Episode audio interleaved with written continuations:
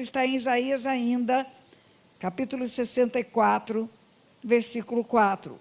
Porque desde a antiguidade não se ouviu, nem com ouvidos se percebeu, nem com os olhos se viu Deus além de ti que trabalha em favor daqueles que nele espera.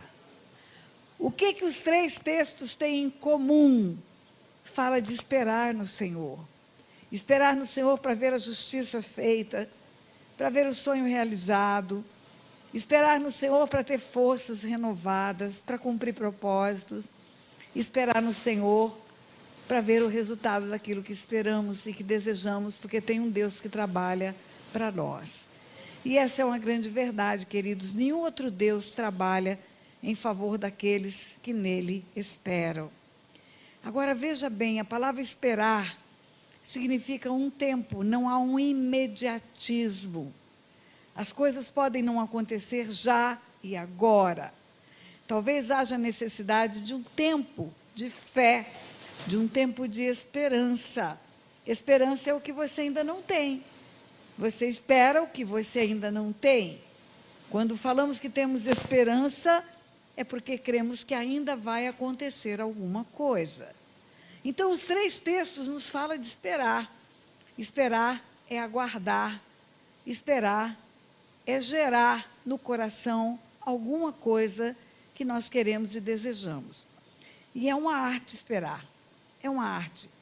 Eu sei que, como jovens, e aqui tem muitos jovens, às vezes há uma ansiedade, há uma ansiedade e não conseguem ver o que ainda não aconteceu como algo que já aconteceu no mundo espiritual. As coisas primeiro acontecem no mundo espiritual, depois é chamada a existência, depois são chamadas à existência.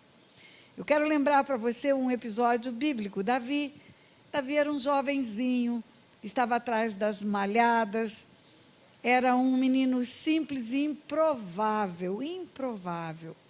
Davi tinha tudo para ser colocado como um estereótipo de incapaz para ser um rei em Israel. Davi estava numa casa muito simples, numa cidade muito simples, estava escondido no campo, mas Deus escolheu que ele fosse ungido, fosse preparado e escolhido para ser rei em Israel. Deus chama um profeta, o profeta é Samuel e diz: enche um chifre de azeite e vai na casa de Jessé, porque lá eu escolhi um rei. Jessé tinha vários filhos. Quando o profeta chega na casa de Jessé, o profeta vê entrar o filho mais velho de Jessé, bonito, alto, forte, primogênito, e quase que o profeta coloca o azeite na cabeça errada, porque profeta também é homem, profeta se engana. Mas, entretanto, contudo, todavia, como era um profeta de verdade, ouvia Deus diretamente, Deus fala para ele: não é esse, não é esse. E você conhece a história: entraram todos os filhos de Jessé, até que não tem mais nenhum para ser o escolhido. Mas Deus disse para o profeta que havia escolhido um rei naquela casa. Não eram nenhum dos que estavam na sala, mas certamente estava em outro lugar. E é o profeta que pergunta para o velho Jessé: Acabaram-se os teus filhos? E o profeta pergunta porque tinha certeza que havia um rei em algum lugar daquela casa. Havia um filho de Jessé, porque Deus falou que dentre os filhos de Jessé escolheu um rei. E aí Jessé responde: Não, tem mais um. Tem um. Está lá atrás das malhadas. Um que não tinha nenhuma honra. Porque quando um profeta do naipe de Samuel chegava numa casa, era um banquete, era uma festa, era uma honra toda a família se reunia para celebrar a chegada do grande profeta. Por que, que nessa família um jovem foi esquecido? Foi largado para trás? Porque certamente não tinha honra, certamente tinha uma posição de menosprezo naquela casa. Mas ele era o escolhido. E aí, quando o profeta pergunta: acabaram-se os teus filhos? Jessé fala: não, tem mais um, tem umzinho, está atrás das malhadas. Manda vir o menino. O banquete estava pronto, a mesa estava posta, tudo estava arrumado. Não sentaremos à mesa sem que ele venha. O profeta que diz isso. Não é o pai do menino que fala, não vamos almoçar antes que chegue o meu filho. Não é o pai do menino que fala, vamos aguardar esse que está retardatário porque está trabalhando no campo. Não. O pai não estava preocupado em que o menino estivesse naquela festa de honra ao profeta. Quem estava preocupado era o profeta, porque Deus queria honrar aquele menino. E aí é o profeta que fala: não sentaremos à mesa sem que ele venha. Imagine o constrangimento. Ninguém se senta, significa todo mundo em pé. A comida está na mesa, mas vai esfriar, porque ninguém vai assentar-se sem a chegada daquele que foi o escolhido por Deus. Não sei quanto tempo demorou, não sei que distância estava aquele menino, mas eu sei que o menino chegou. E quando o menino chegou, Deus falou para o profeta: Esse é ele. O azeite foi derramado naquele dia, naquela casa, naquela festa. Mas aquilo não significou uma cerimônia real. Não significou uma unção diante do povo de Israel. Significou uma unção espiritual, onde Deus derrama sobre Davi uma unção de governo. Derrama sobre Davi uma unção que só ele e Davi e o profeta sabiam qual era a unção. Davi volta para trás das malhadas. Davi volta para o mesmo lugar do da improbabilidade, do descaso. Ele volta para aquele lugar. Continua trabalhando. E fica ali por muito tempo. E vai ficando, e vai ficando. Mas ele foi escolhido rei. Ele sabe disso. Deus falou para ele que ele foi escolhido rei. O Espírito Santo que veio sobre ele na hora da unção testificou no coração dele. Mas ele estava no mesmo lugar de antes, cuidando de ovelhas no campo, escondido de todo mundo. Mas Deus dá um jeito de aparecer aquele menino. Deus trabalha em favor daqueles que nele esperam. O que, que Deus faz? Deus faz uma guerra. Deus faz uma batalha. E nessa batalha tem um gigante chamado Golias. E esse menino Davi, que estava atrás das malhadas, também é menino de recado. Os irmãos estão na guerra, o menino não está, mas o menino vai até o campo de batalha para levar queijos para os comandantes para poder entrar, levar castanha para os irmãos e levar notícia dos irmãos para o pai. É um menino de recado. Vai lá, traz notícia dos seus irmãos que estão na guerra. Davi era só um menino. Sabe por que eu sei? Porque foi uma guerra que envergonhou Israel. Foi uma guerra em que o inimigo, que eram os filisteus, estava vencendo. E todos os homens com idade de guerra foram convocados. Davi não tinha idade de guerra. Dos filhos de Jessé, apenas os três mais velhos tinham idade para serem soldados de guerra. Os outros não tinham. E Davi, do, dos filhos todos, era o caçula, e por conta mais que você faça, não dá para passar de 14 anos. Ele devia ter 14, 15 anos apenas. Vai, leva notícias, traz notícias, volta para trás das malhadas. Mas não voltou a mesma pessoa, sabe por quê? Porque quando ele chega lá no arraial de guerra, ele vê uma afronta, uma afronta do gigante Golias para o exército de Deus. E aquele gigante que estava afrontando 40 dias e 40 noites o exército de Deus vivo, deixa Davi indignado. Quem é esse incircunciso filisteu que ousa afrontar o exército de Deus vivo? Davi sente uma indignação santa, eu falo que é uma santa indignação. E eu creio que do alto céu Deus olhou para o menino e falou: Eu escolhi bem escolhido mesmo. É esse que vai reinar sobre Israel. E Davi usa aquele menino com uma funda para derrubar o gigante. Pronto. Ele não é mais um ilustre desconhecido. Deus deu um jeito de mostrar Davi para todo Israel. Deus deu um jeito de fazer aquele ilustre desconhecido se tornar conhecido de toda a nação, se tornar um herói. Ah, não é Homem-Aranha, não é Batman, não é Robin, que agora tem honras em Israel, é Davi. É aquele que derruba gigantes. É aquele que acaba com a guerra com uma pedrada. E aquele menino torna-se famoso. E ganha guerras e ganha batalhas e vai ser o escudeiro do rei. Mas o rei Saul estava endemoniado. E ele tinha uma inveja daquele menino. Era um rapazinho já agora, e aquele rapaz vence batalhas, E, o, e a inveja é um sentimento faccioso, a inveja é um sentimento demoníaco. No livro de Tiago está escrito que nem toda sabedoria vem do alto, tem uma sabedoria que é humana, carnal e demoníaca.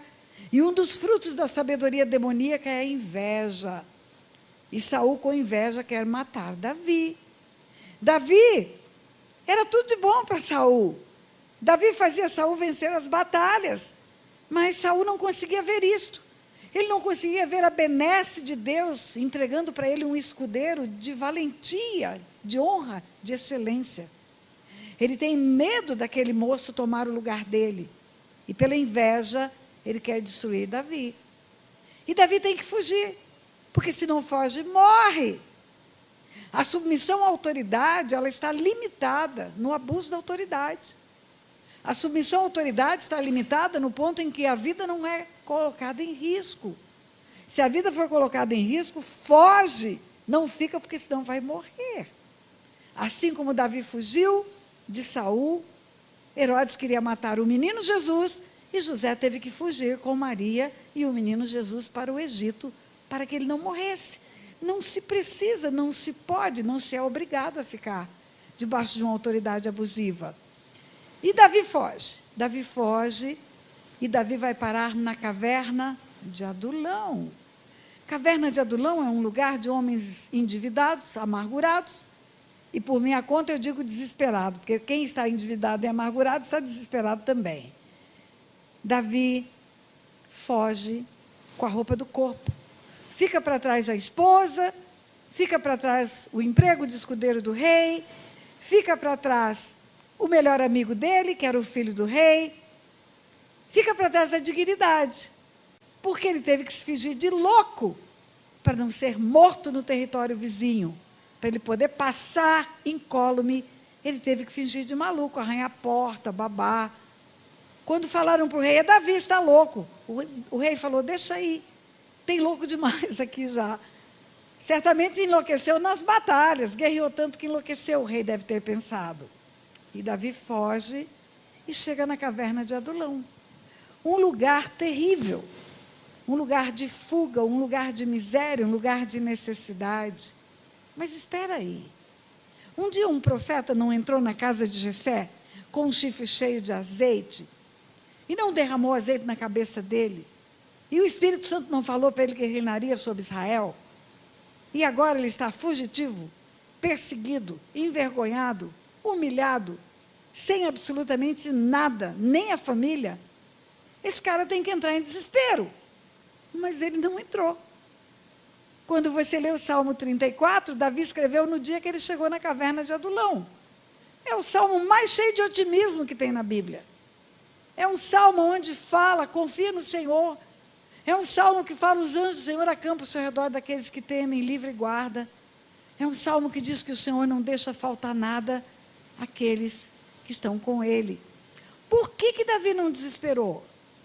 Por que, que Davi suportou toda a adversidade? Porque ele esperava no Senhor.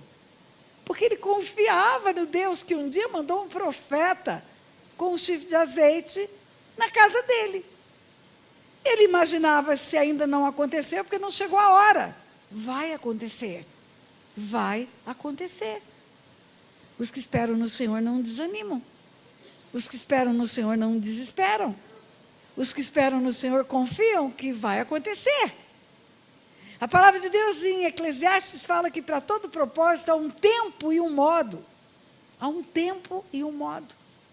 E o coração do sábio discerne o tempo e o modo. E Deus faz maravilhas para cumprir as promessas dele. Ele move os céus. Se ele falou, vai acontecer. Você conhece a minha história? Minha história começa no lixo de Aquidauana. Menina humilhada, envergonhada, abusada sexualmente, família disfuncional, mãe drogada, pai omisso, pai promíscuo. Lá no lixo de Aquidauana, eu não tinha nenhuma perspectiva. Não havia nenhum futuro para aquela menina. Mas Deus tinha um plano. Ele tinha um plano que era maior do que a cidade de Aquidauana. Ele tinha um plano que era infinitamente maior do que qualquer um podia pensar. Nem olhos viram, nem ouvidos ouviram, nem jamais penetrou no coração do homem o que ele tem preparado para aqueles que o amam. E o Senhor me tira do lixo de Aquidauana. O Senhor manda um filho dele, meu esposo, pastor Otto, o homem mais lindo do mundo. O melhor homem do planeta. Ungido de Deus que me encontrou naquela terra lá. E esse homem me fala de Jesus. Esse homem me apresenta Jesus. Me apresenta Jesus e depois me dá o nome dele.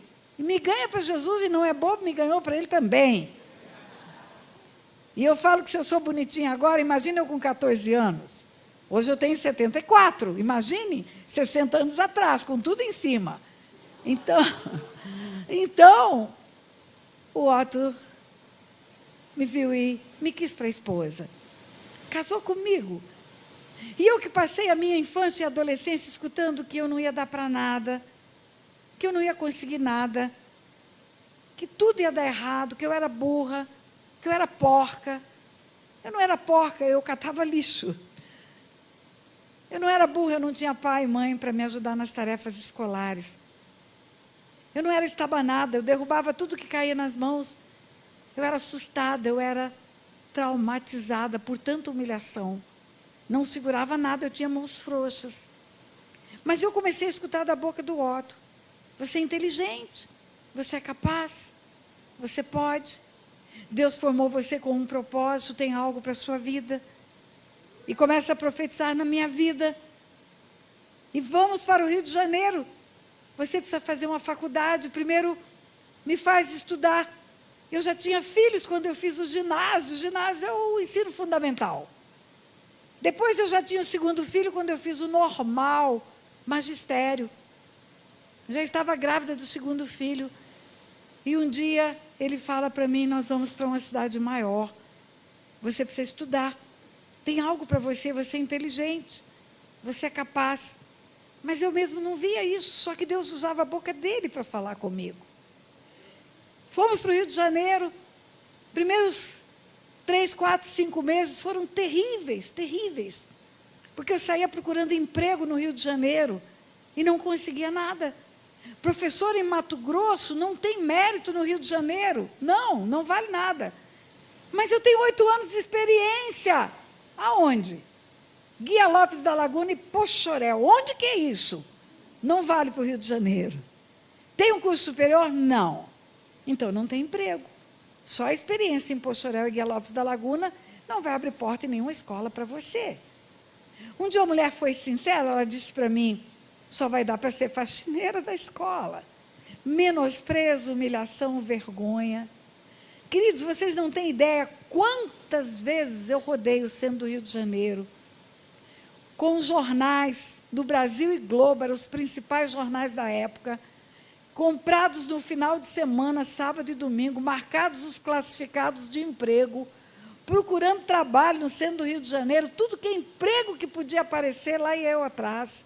Eu precisava trabalhar, eu precisava ajudar, porque viemos para uma, fomos para uma cidade grande, cara, saímos do interior onde tudo era barato, tudo era fácil, meus empregos ficaram para trás. A minha mãe tinha necessidades, a minha sogra tinha necessidades, meu irmão tinha necessidades, meu pai foi embora, abandonou a família. Nós precisávamos de recursos para ajudar essas pessoas que amávamos. E não tinha emprego.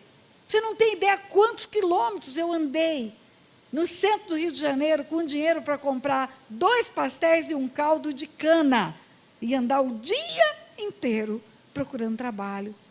Batia de porta em porta, batia de porta em porta. Era humilhada, era envergonhada, às vezes ficava um dia inteiro sentada numa recepção de uma empresa para ser atendida no fim do dia, para aquela moça do recrutamento e seleção dizer: você não é qualificada, não tem trabalho para você. Teve um dia eu fiquei muito triste. Eu falei, Deus, o que, que eu vim fazer no Rio de Janeiro? Por que, que o Senhor me trouxe para cá? O Senhor falou que tinha algo para mim nessa terra. Mas tinha, tinha. Desanimada, porque não arrumava trabalho. Um dia eu abro o Jornal do Brasil, procurando emprego de porta em porta. Mas o que, que tinha lá? O edital do concurso público do Banco Central do Brasil.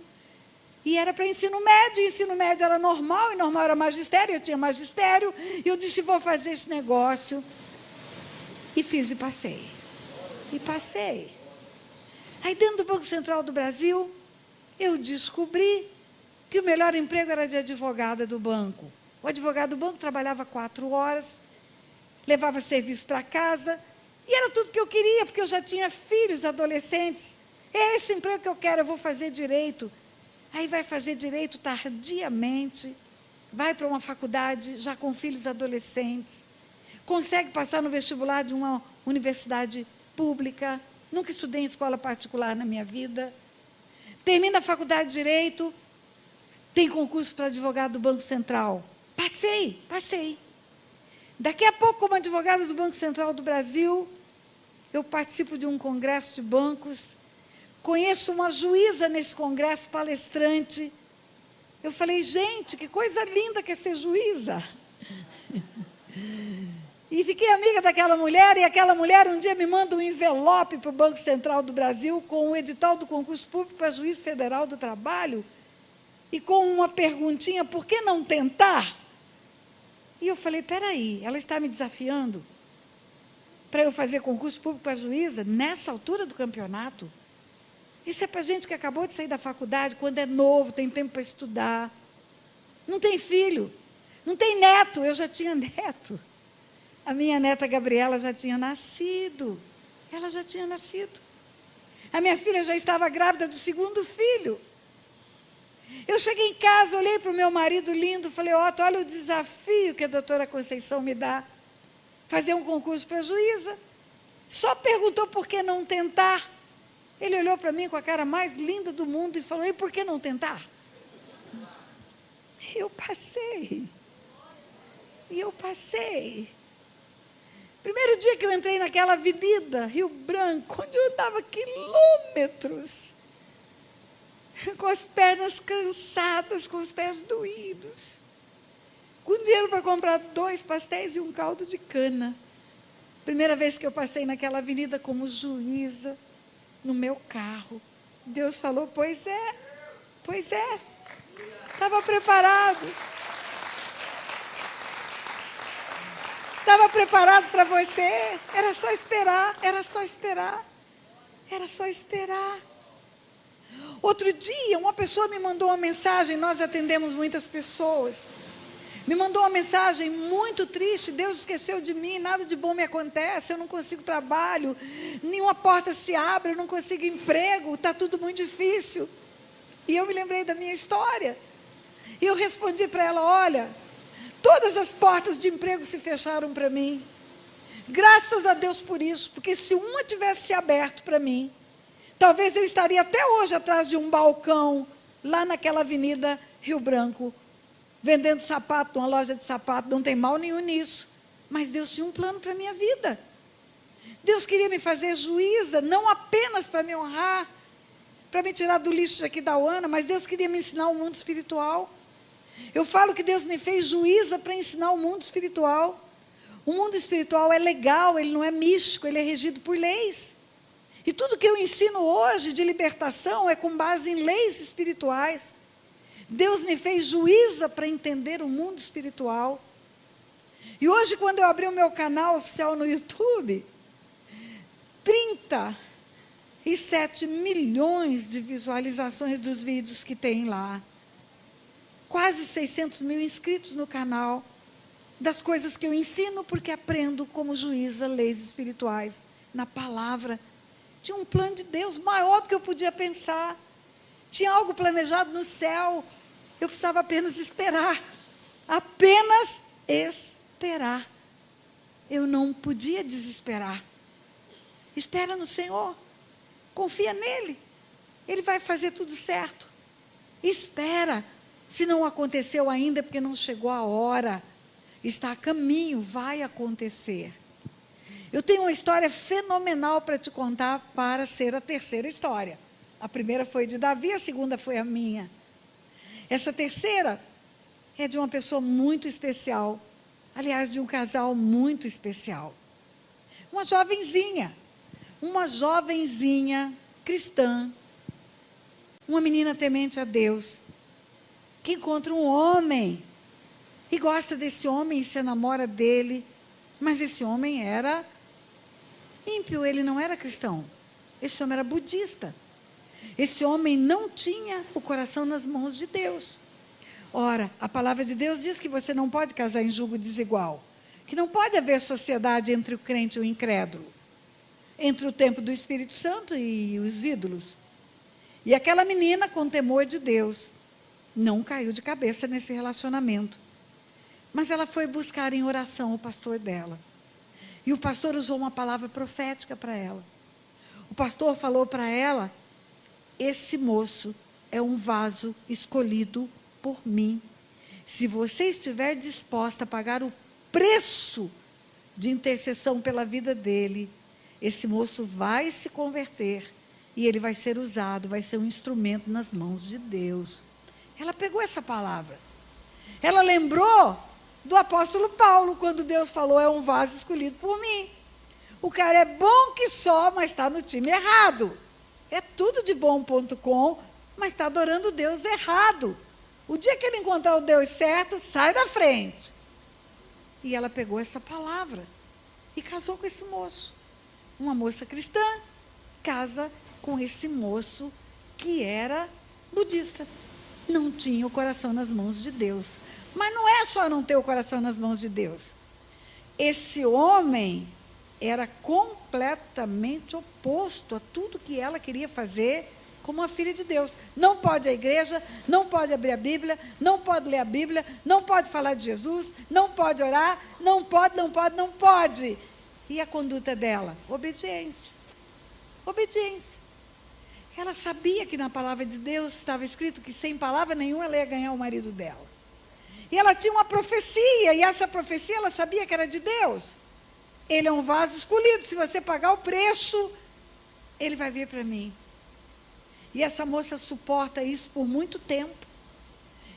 Mas ela estudava a Bíblia escondida. Ela tinha uma sacola com as coisas de Deus escondida. Ele saía de manhã para trabalhar, voltava de noite.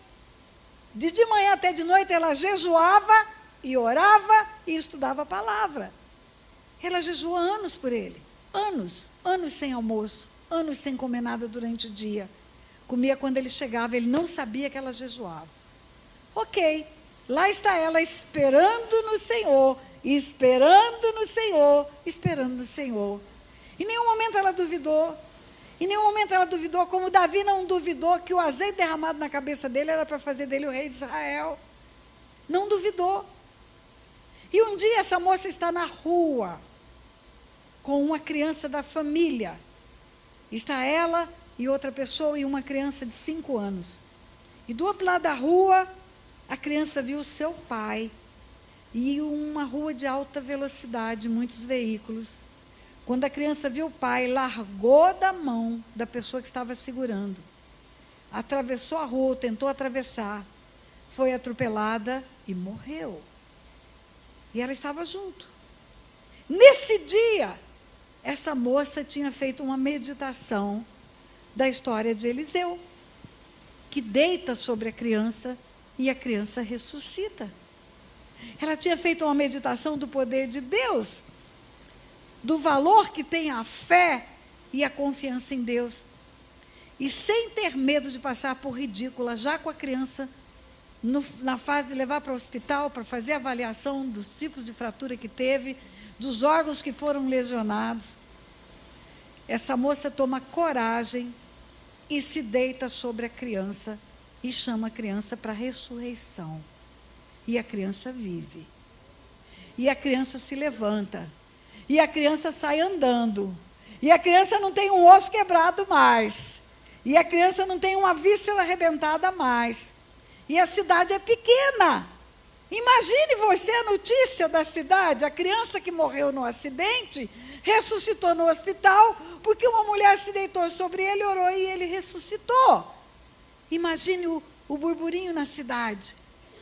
E esse assunto chegou ao conhecimento do marido dela. Ele chega do trabalho em casa de tarde e ele fala para ela: Olha, Tem uma história que uma criança morreu atropelada hoje e que uma tal de uma mulher deitou em cima da criança e orou e a criança ressuscitou. Ela olhou bem para ele e falou: Eu sou essa mulher. Ela já tinha tirado tudo que estava escondido a Bíblia, os livros de estudo, porque isso deu a ela uma dose sobrenatural de fé. Ela falou: Eu não vou esconder mais o Deus que eu sirvo. Ele vai saber hoje o que eu faço, como eu vivo e o Deus que eu sirvo. Quando ela conta para ele que foi ela, mulher, que deitou sobre a criança e ressuscitou a criança, ele teve um desmaio. Ela falou: Ele morreu, pastor, ele caiu. Ele deitou, ele dormiu, ele não acordou mais. Só acordou no outro dia. Encurtando a história, depois que esse moço acordou, ele quis saber de Jesus. Depois que esse moço acordou, ele procurou uma igreja. Depois que esse moço acordou, ele entregou a vida dele para Jesus. Esse moço é um pastor. Eles estão aqui dentro desse salão hoje. Eles estão aqui na primeira fileira. Fica em pé, bispa, fica em pé, bispa. Eu estou contando uma história real para você.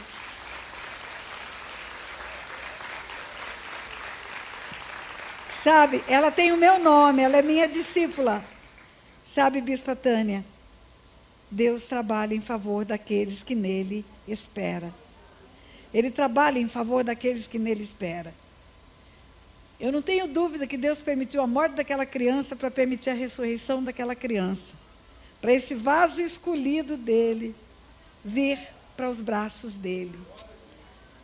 E a tua história, Bispa Tânia, a tua história, Bispo Luiz Carlos, ela vai rodar o mundo, porque esse vídeo vai rodar o mundo. Vai rodar o mundo. Mulheres vão compreender o valor da obediência à palavra de Deus. Mulheres vão compreender o valor da fé. Jovens e adultos vão entender o que é esperar no Senhor. Espera no Senhor, confia nele, o mais ele fará. Fará sobressair tua justiça como o sol do meio-dia dia. Diga glória a Deus. Glória a Deus. Pois é. E eu vou terminar perguntando a você: tem alguma coisa na sua vida que você já está desesperado? Você já perdeu a esperança? Você já acha que não vai dar certo? Você já não acredita mais? A promessa não vai ser cumprida? Eu quero desafiar você nesta noite abrir mão da sua incredulidade, abrir mão da sua desesperança. E dizer para o Senhor: Senhor, eu confio no Senhor, eu creio no Senhor, eu espero no Senhor, porque o Senhor vai vir em meu socorro. Se tem alguém que perdeu a esperança, se tem alguém que já não acredita mais, se tem alguém que já está entregando os pontos, de pendurando a chuteira, eu quero que você venha aqui à frente, que eu quero orar com você. Eu quero orar com você. Eu quero dizer para você que ainda não chegou a hora, mas vai se cumprir aquilo que você está esperando. Isso, meu querido, venha. Venha aqui à frente. Ainda não aconteceu, porque não chegou o dia, não chegou a hora. O coração do sábio discerne o tempo e o modo. Quando você desespera, quando você solta a fé, quando você solta a esperança, você está dizendo: Deus mentiu para mim, não vai acontecer. Você está dizendo: Deus se esqueceu de mim. Deus não esquece de ninguém. Ele não esquece de ninguém. Ele não deixa de cumprir a palavra dele. Ele é um Deus fiel. Ele é um Deus íntegro. Ele é um Deus reto. Ele é um Deus santo. Tudo aquele que ele falou que faria, ele fará. Sabe o que é fé para mim, Daniela, pastora Daniela? Fé é crer que Deus é quem Ele diz que é e que Ele fará o que disse que fará. Isso é a minha medida de fé. Eu quero que você diga isso comigo. Diga Deus, diga Deus, diga com força: Deus, eu creio na tua fidelidade. Eu creio na interesse do teu coração. E eu creio que nenhuma promessa tua para minha vida vai se perder.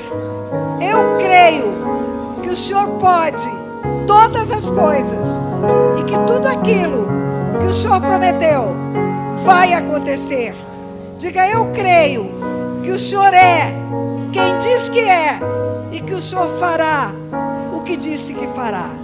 Diga, eu espero no Senhor, eu confio no Senhor e vai acontecer. Em nome de Jesus.